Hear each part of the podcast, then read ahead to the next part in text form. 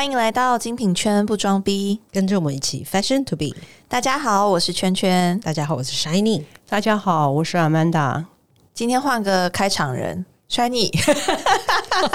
直接 Q 到我，那有什么问题呢？Q 到我的原因是因为呢，我们不想让另外一个人领钱领的这么开心，都不做事。我们在上一集其实聊到了 retail 跟 operation 这两个很大的领域，但是其实我觉得我们聊的蛮笼统的。就是有很多大的区块，那其实可以再细分下去，让大家可以更理解说，呃，retail 跟 operation 这两个区块到底细项还有哪一些工作是你选择了这个职位之后可能会接触到的。那你可以借由这个工作的内容来评断说，哦，我适不适合，或者是说我自己喜不喜欢这个样子的工作，以免又是从一个火坑跳入另外一个火坑。所以，我们接续刚刚呃，阿曼达在分享他这个很闲的工作里面，其实只有两个区块，就是开会跟巡柜。那所以，我们也想知道 啊，到底是开虾米会这样子？哦，这个会议就很多了。哎，这个会议就刚刚我们讲固定的话，大概就是这些业务会议嘛，业绩会、业绩检讨会啊，还有整个办公室会跨部门的大家一起开会检讨相关所有的事务之外，还有一些非常细小的会议，可能有开店前的一些准备工作的会议哦，然后或者是跟呃这个商品部新货到，或者是说你换季啊什么的，跟商品部开会的时间是最多的。商品部还有陈列部门，再来还有呃过往因为在中国还有一个。部门叫 Retail Excellence，跟也要跟这个部门 Retail Excellence 或者叫 Retail Performance，对，也要做 Top Store。对，然后也要跟他开会，跟他开会，跟 BM 部门开会是最多的，还有商品部这三个。那再来的话，就是你想一下，一个礼拜有这么多会，还有 PR Marketing，PR Marketing 除了有一些没有促销活动之外，我们会因为 CRM 的部分部呃部分会归在这个 PR Marketing 管，所以一般来讲，我们会跟他很多的互互动，去一起看报表啊，就是讨论一下关于顾客经营管理这一块，有未来要做什么促销活动，或者是因为一。过往年度会有一次比较重要的邀请大 VIP 到某个城市做什么做什么，也会跟这个 PR 部门去做互动，然后再来刚刚也提到了 BD 部门嘛，BD 部门也要开会，因为真的你很爱开会，我跟 BD 还有我们总经理要的都要常常开会的，我可不可以也了解一下？说好，现在也只讲到说跟各个部门开会嘛，那我们具体跟这些部门的互动的内容。或者是我横向沟通的内容大概会是哪一部分？那如果啊，刚刚讲跟商品部的话，就刚大家都很清楚嘛，刚刚讲过了。就是一些进货、新货，或者是库存商品调转，就是做老娘不满意你分货的方式。哎，是是是，或者是到货晚了，到货太少啊之类的。因为这跟之前在铺货，或者说你一定要今天进货，明天调转货吗？哎，对。然后后天陈列，然后大后天再调转货吗？这样子。对，所以一开始会跟这个商品部开会，然后紧接着这个 VM 就会进来，气氛会很融洽吗？不太融洽，不融洽，因为我太严肃了。曾经有一次，那个那个。商品部的经理就拍桌走人，拍桌走人算好，我以为人家是哭得出去这样子啊。那拍桌那人是摔你吗？不是，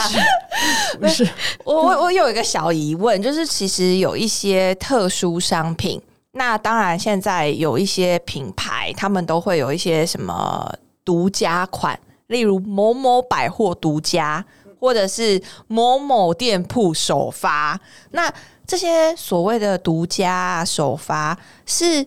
他们的 store manager 去跟你们争取的，还是说你们会跟商品部讨论之后，然后决定说，哦，我们要给哪一个店铺，或者是由你这边是去做下这个决策？一般都是我们跟商品部一起，商品部的负责人会有想法，然后我们会一起讨论，然后会一起看过，就是说紧接而来促销活动，或者是商场有什么大活动，我们会根据这样的因素之下去做这个推出，所以是由我决定的。一般都是商品部，然后他会听我们的建议啦。所以那个店经理去吵没有用，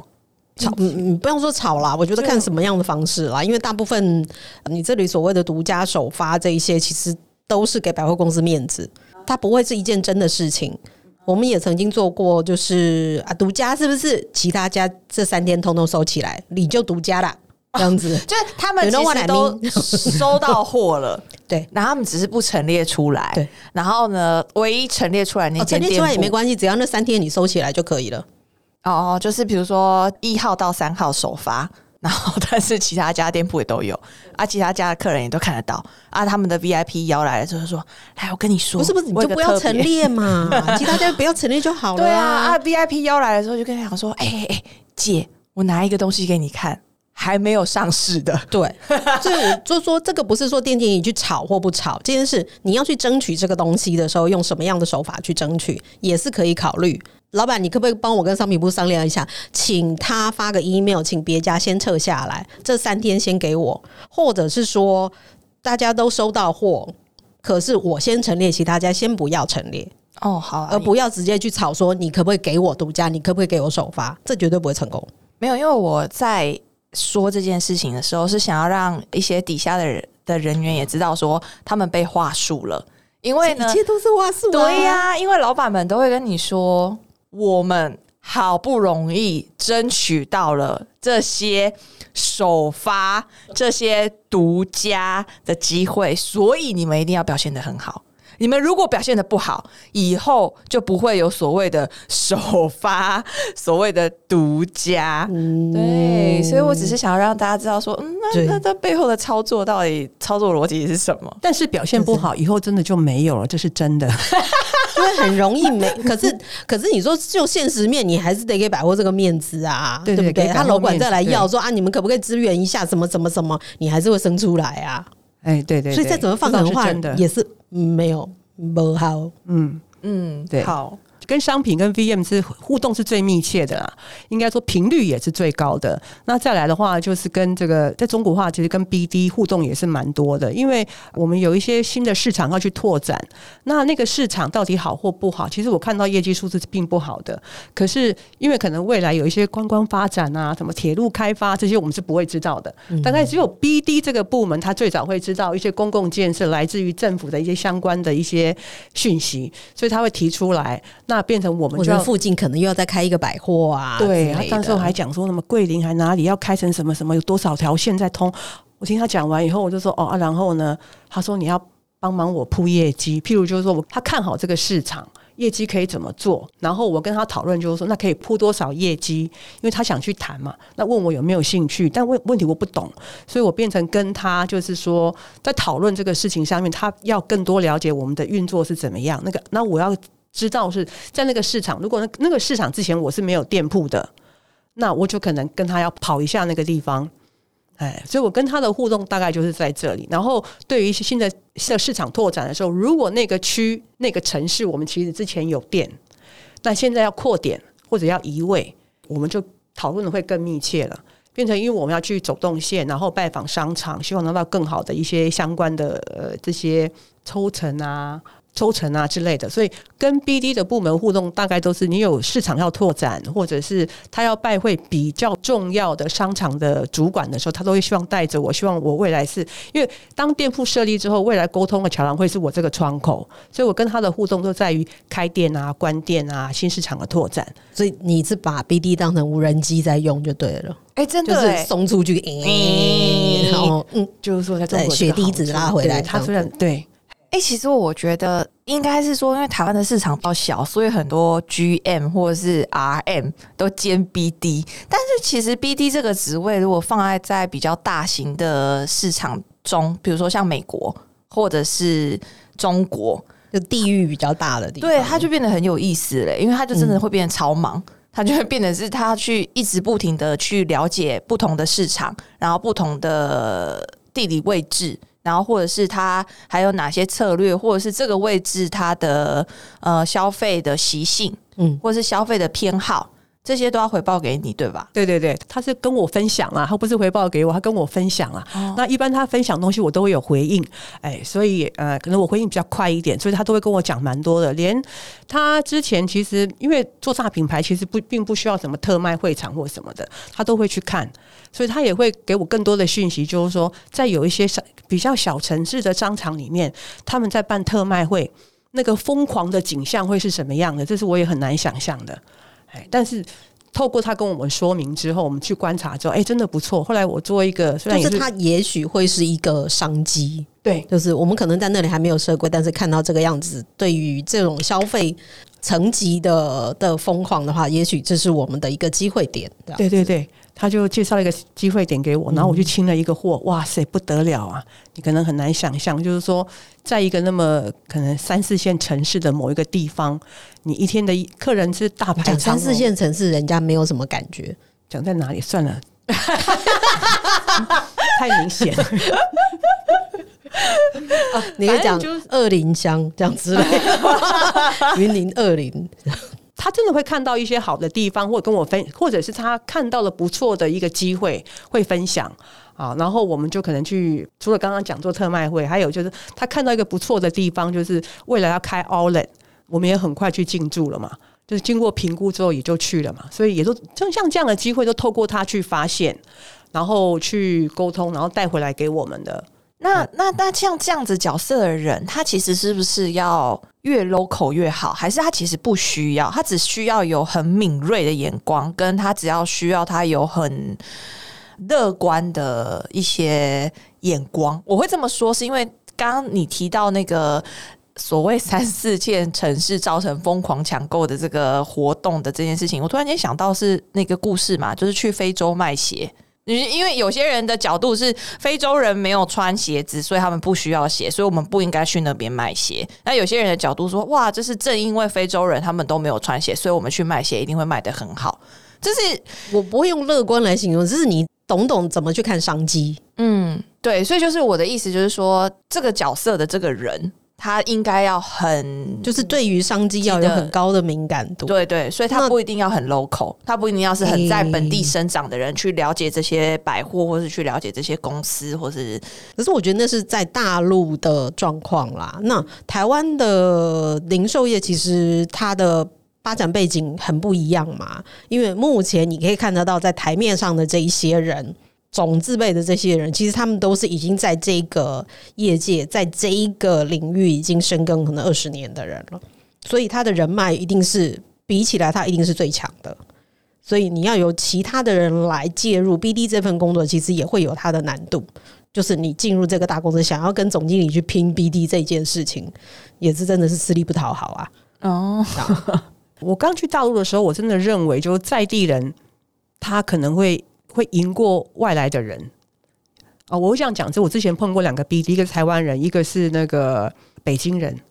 所以我认为就是说，在地的中国人，他们可能他们的语言啊，还有他们的文化，他可能更容易打入这些人，他有他的优势了，对他的优势，熟悉度一定是比台湾过去的人高啊。对，但后来就是说，台湾人获胜啊，心机重。心机 倒也不是，因为在中国是这样。因为我去的那段时间，其实上面的高层几乎都是外来的。哦，嗯，都是外来的。那也他的时空背景是那样，你说外国人吗？都是香港人啊，外国人啊，这样。当然也有本地的自己的中国人，但他们其实很很喜欢台湾人，他们觉得台湾人很有礼貌啊，互动上面。还有我这个同事，他是这样，他只是觉得台湾人便宜又好用。嗯，什么？还是他觉得台湾人好骗？倒也不太知道啊，但真的是便宜又好用。CP 值很高，但是这两个人下来，是这这个台湾人就他他的，我觉得他的谈吐说话表现的真的是让人家觉得是舒服的啦。然后可能他也比较勤快，所以他跟这些上面的人关系是很好的，所以他拿到的讯息都比另外这个从这个北京人还来得快。所以做 BD 这份工作很重要，就是要跟商场维持非常非常密切的联系。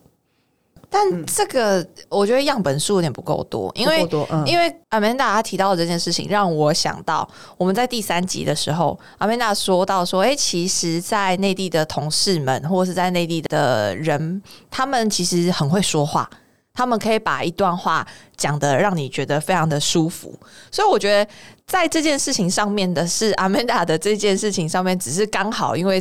两个样本数，然后刚好输给台湾人。因为不代表说，哎，其实好像你有一个 local 的背景，你做这件事情会不会没有加分的效果？我倒不觉得是这个样子啊，就是可能他还是有一些先天上面的优势。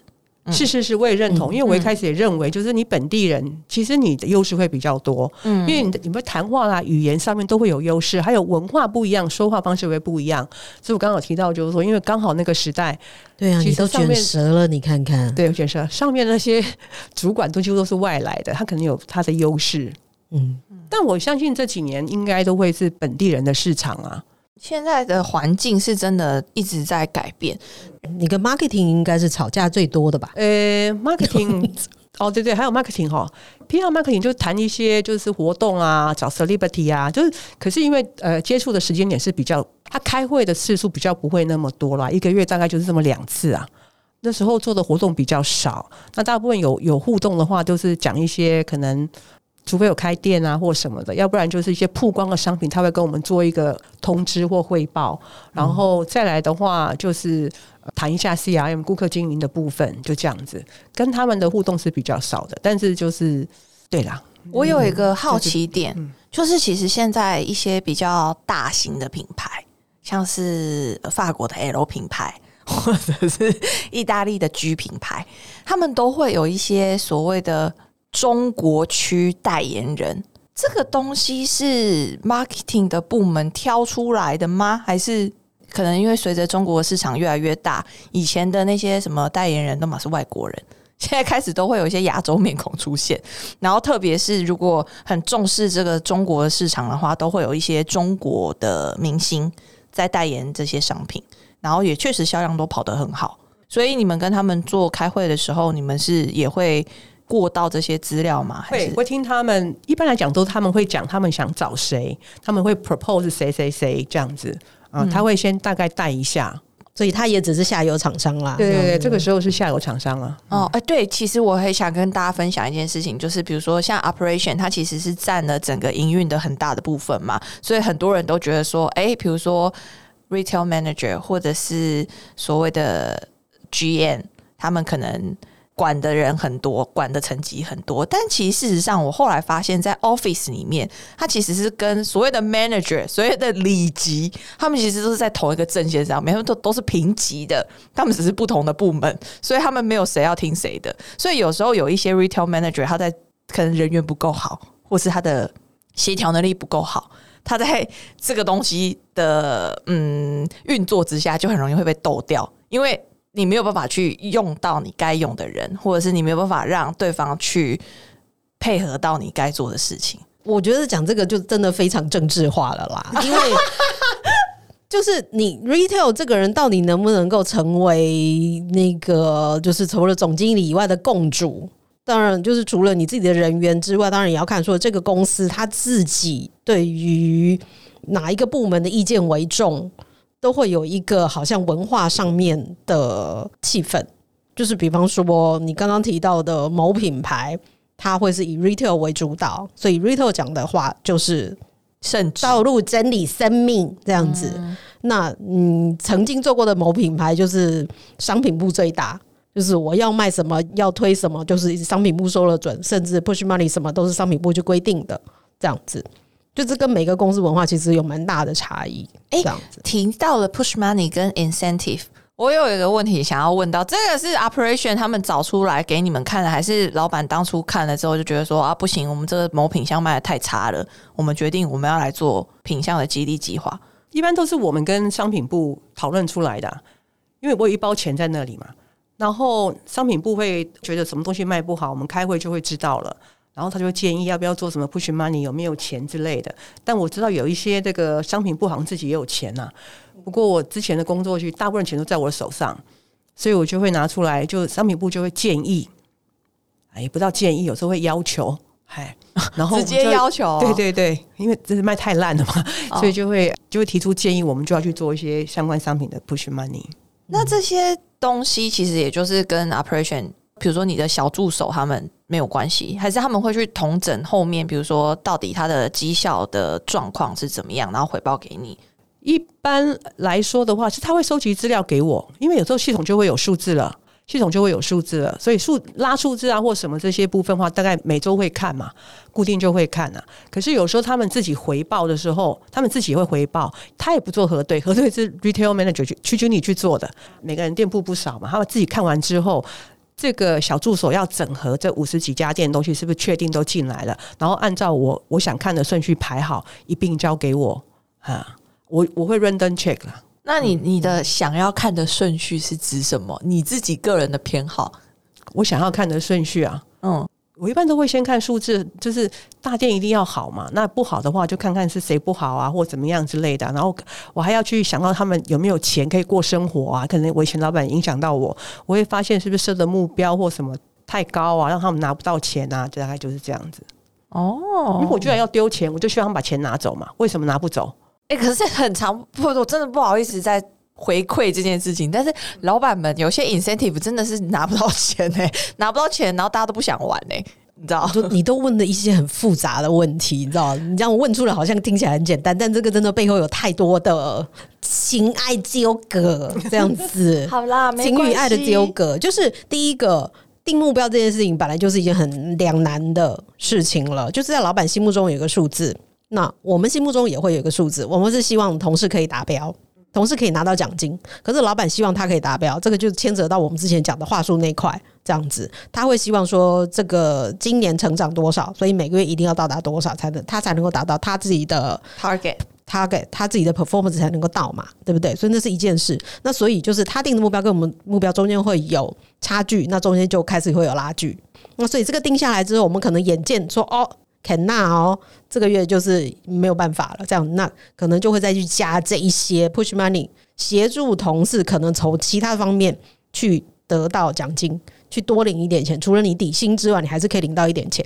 那当然就会出现这种可能对你来讲没有什么诚意的 push money，可是可能对别家店来讲有意义。我觉得可能因为真的台湾的市场太小了，所以就是你有一些东西你没有办法就是立即的看到区域性的差异，或是店铺上面的差异，就很容易会变成是可能这个品相真的卖的不好，然后在这个地方我们真的是发了 push money，但是真的是大家都拿不到。对啊，可是你这样子讲的状态，就非常有可能是老板希望商品部可以提出一个 action plan，那他的 action plan 就是针对这一些 slow moving item 或者是 dead item 来做 push money，、看是不是哦，我之前可以卖两颗，现在可以卖三颗，所以我有百分之一百五十的成长。殊不知他真的 dead，他真的死了，就是他真的无法再回来了可。是你说对于提 proposal 那个人来讲，他提不出其他东西出来啊。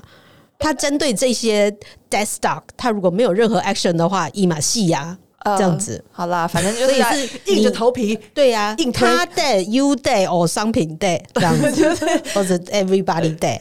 那其实我们可以把这一块是属于比较 office 的一块嘛，我们之前其实有很多时候，这一些 push money 或者是 monthly target，其实是店经理提出来的。他们自己去提的啊、对，哎、我说提归提，也没有说他一定会过哦。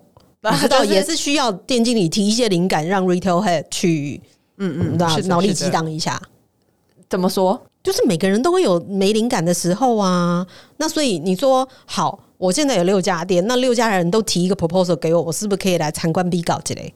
这样子？然后就有六个锦囊，我就可以开开看。可能 maybe 这个可能可以下放到全台湾。对哦，原来或者是说啊，北北部用这个，南部用那个也是可以啊，这样子。那或者是说我可能不知道说你已经存了多少钱了，所以你下个月稳稳你就会有多少业绩出来。那所以可能我会定的太低，或者是说，哎、那你去年有我们说啊，你有去年中一件皮草一千五百万给你的本、这个样子，你那我就不能够太明显。很多牌子现在都有卖这样的。那所以，我今年就不能够定你两千五的业绩嘛，因为你没有那件了嘛。可是呢，你知道，老板都是有那种老眼昏花的时候，或者是记忆力不好的时候，或者是进入阿兹海默期的时候，这个样子。所以我们也需要店经理帮我提醒一下哦，老板，我今年没有那件哦。没有啊这就是这就是我以前的一个主管常常跟我讲的啊。过去都过去了，钱都领到了，那都是以前的事，那都是上辈子的事，已经不关这事的事了。我们这事，我们还是要再做这些东西。又是一条好汉。对，没错。嗯，好，那这些是比较多关于就是在 office 的 operation。那其实因为我们刚刚有提到说，还蛮多大的品牌，他们现在会有一些 install 的 op- operation。那这些 install 的 operation，他们都在做些什么？以我的角度来说好了，因为我其实是真的有接触过 install 的 operation。但用过就无法回头了。对我觉得你你讲的非常好，这就是 install 的 operation 就是一包毒药，一旦你吃过之后上瘾，你就没办法回头了。为什么？因为 install 的 operation 真的太重要了。它真的是，如果一间店，通常大店都应该要配一个啦，或者是通常一些比较厉害的店铺应该都要配一个啦，因为真的太好用了。你真的不能就是业绩量大，或者是你的范围大，对店面积大这样子。对，都都应该要配一个，因为真的太好用了。真的不用，真的好可惜哦。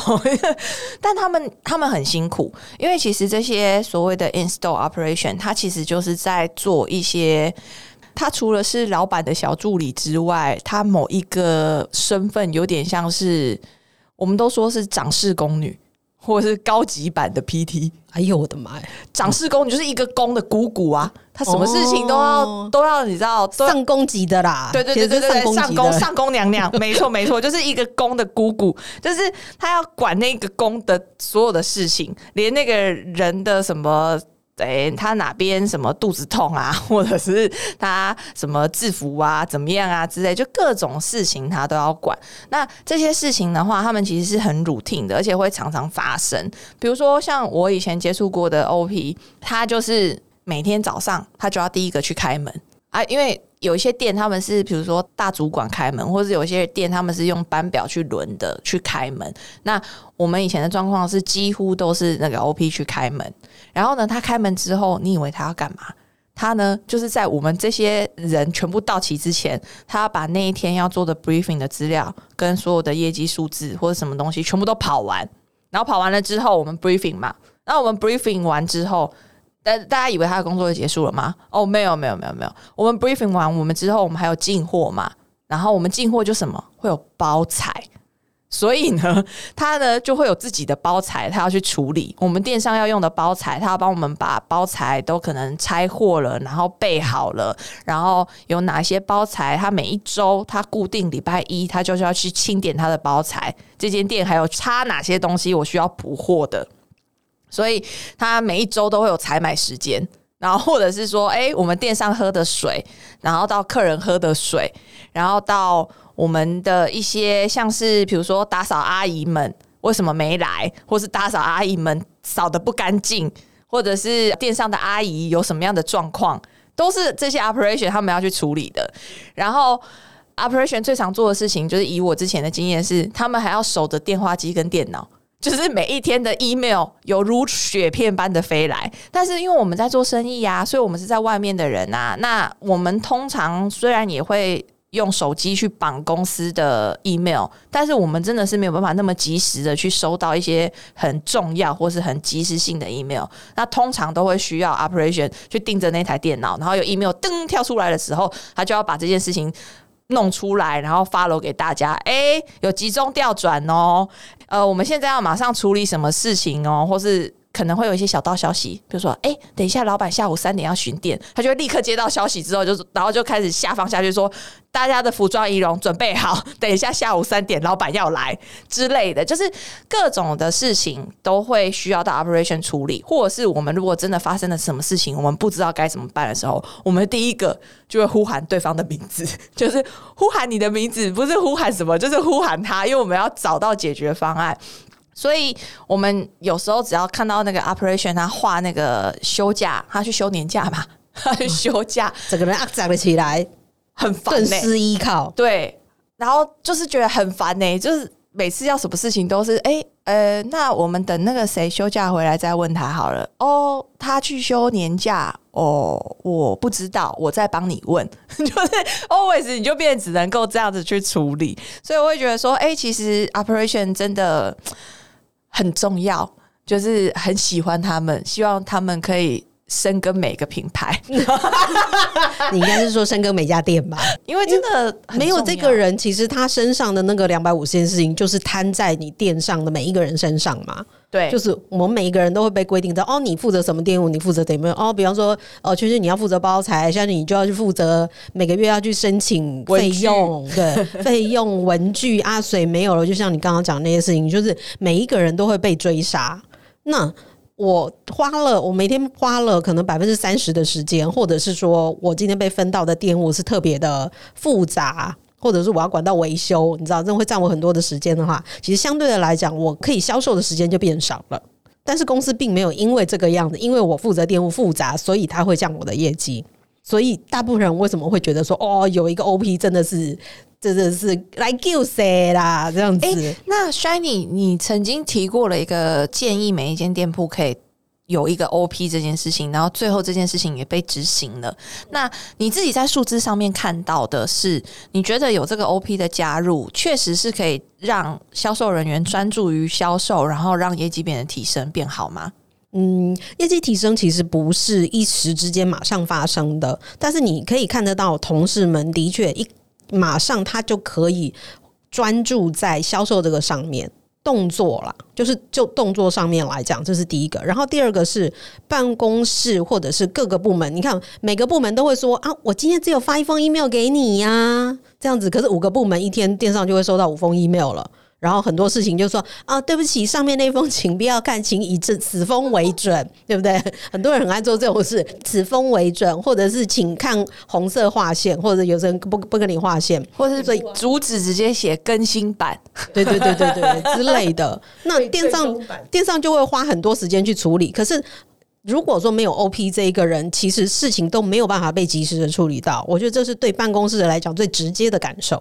电商同志可能。感受没有那么快，可是办公室会立刻感受到，哎，我的 email 有人回，我的 email 有人看，我确保他一定有人回，有人看。哎，我觉得这件事情说的非常好，因为像以前的年代，就是我们真的是在外面做生意，那有时候人突然间来嘛，或是很多客人，那但是又有一些事情是很需要及时被处理的。然后在没有 OP 的年代，你就会常常你的店铺的电话一直响。办公室同仁 always 接收到的答案就是：哎，我们现在很忙，我们等下回你好不好？我们现在真的没有人，就是，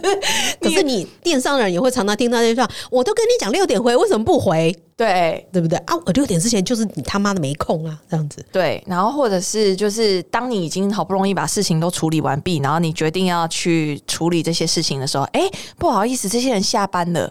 哦，你不知道他们到底要干嘛呢？你不知道他们到底要干嘛呢？他们下班了呢？对，因为有时候写在 email 你又看不懂，那我到底是要问谁？嗯，对对对对对对，所以有一个 OP 真的是很好用哎，就是很方便哎，就是很多事情你都可以去有主人啦，对，你就确定说这件事情是找这个人就对了。因为可能对办公室人来讲，我并不了解说电商的工作分配。对对对对对，没错，反正我永远都对店经理嘛，对，这样啊，店经理就会觉得说他妈的干嘛，什么事情都。问我老娘自己也要做业绩，我早上来也要打扫开门呐，这样之类的。我挂个店经理，但其实也没有比人家好多好到哪里去，这样子哦，真的耶，真的 真的，对啊。所以我自己认为说，这个位置其实对于大部分人来讲，就是有一个明确的窗口做协调的工作，这样子。因为他这个窗口，还会再去帮他去底下找到正确的人去解决这件事情。嗯，而且其实像这些所谓的 OP，他们到最后其实都会被去抓去支援一些活动，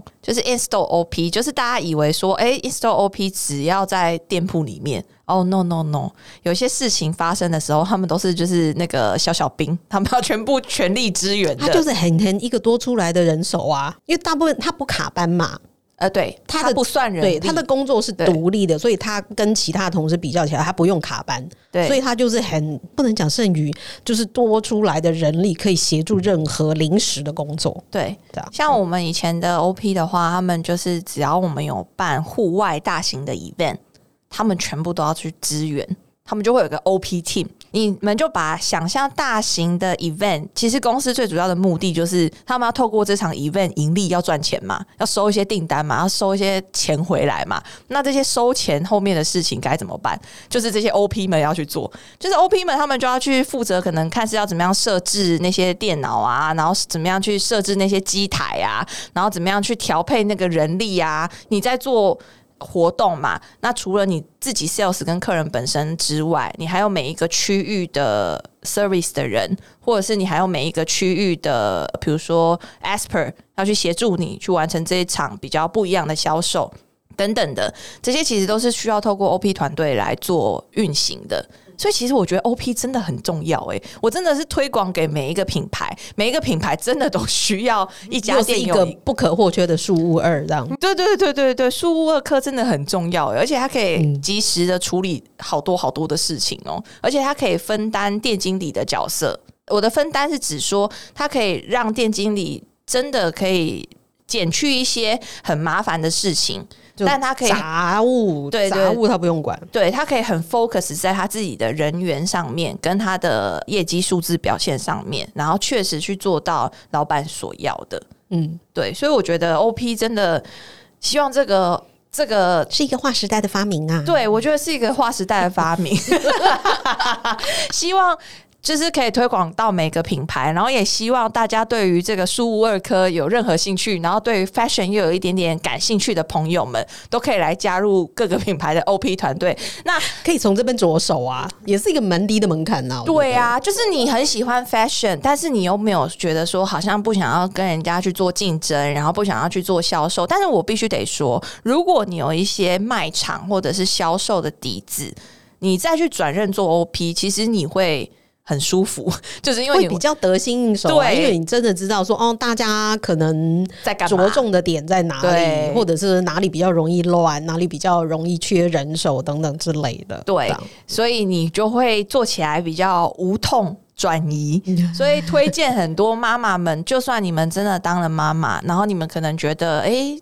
销售的工作开始渐渐的有点吃力，然后呢，也没有想要往呃，比如说管理阶级去走的话，OP 真的是一个很棒的位置，可以让你重拾你少女一样热爱 fashion 的梦想，但是你一样在这个行业你也配了起来